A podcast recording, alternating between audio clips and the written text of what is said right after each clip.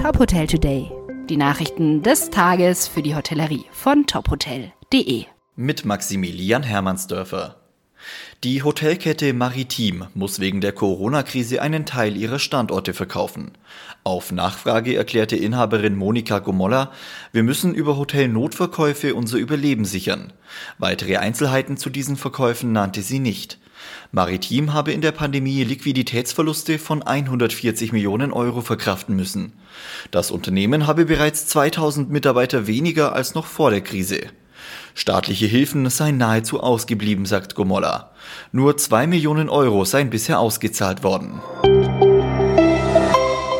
Im Rahmen einer Pressekonferenz haben Vertreter der großen deutschen Hotelgesellschaften massive Kritik an der Corona-Strategie der Politik geäußert. Besonders die Ungleichheit bei den Rettungsprogrammen stand im Fokus. Dirk Iserloh, CEO der Honestis AG und Dorint Aufsichtsratschef sagte, Wir haben bis heute die erweiterte Dezemberhilfe nicht erhalten. Wir schreiben mittlerweile bald Mai.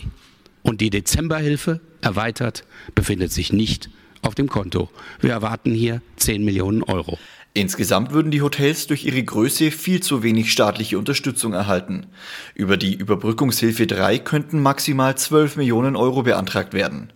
In einem Schreiben an die Politik haben die Hotelgesellschaften eine schnelle Nachbesserung der Hilfsprogramme gefordert. Das Saarland muss wohl bald die Notbremse ziehen und sein Modellprojekt stoppen.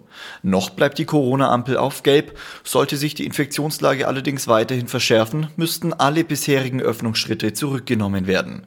Die Lage auf den Intensivstationen sei sehr angespannt, warnt die saarländische Krankenhausgesellschaft.